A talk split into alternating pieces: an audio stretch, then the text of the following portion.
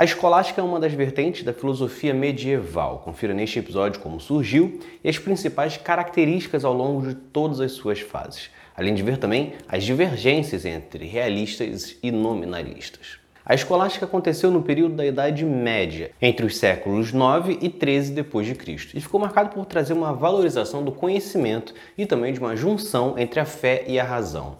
Um dos principais nomes deste período foi Tomás de Aquino, só que a filosofia de modo geral recebeu forte influência dos árabes.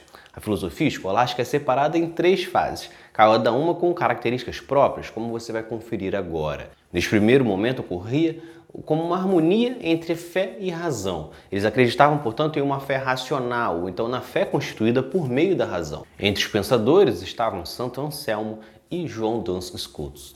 Já a segunda fase foi um período de grandes sistemas filosóficos, misturava ciência, teologia cristã, lógica e outras bases da filosofia antiga. Entre os pensadores estavam Tomás de Aquino e Alberto Magno.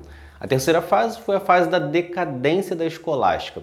Isso aconteceu porque a igreja passou a enxergar de forma mais rígida as relações teológicas e o surgimento do renascentismo, e com isso passou a controlar as produções. Um grande pensador deste momento foi Guilherme de Auchamp.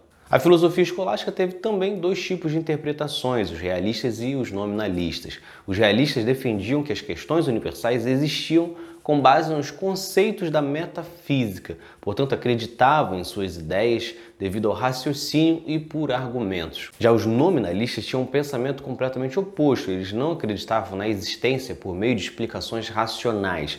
Com isso, os objetos eram apenas nomeados por convenções humanas.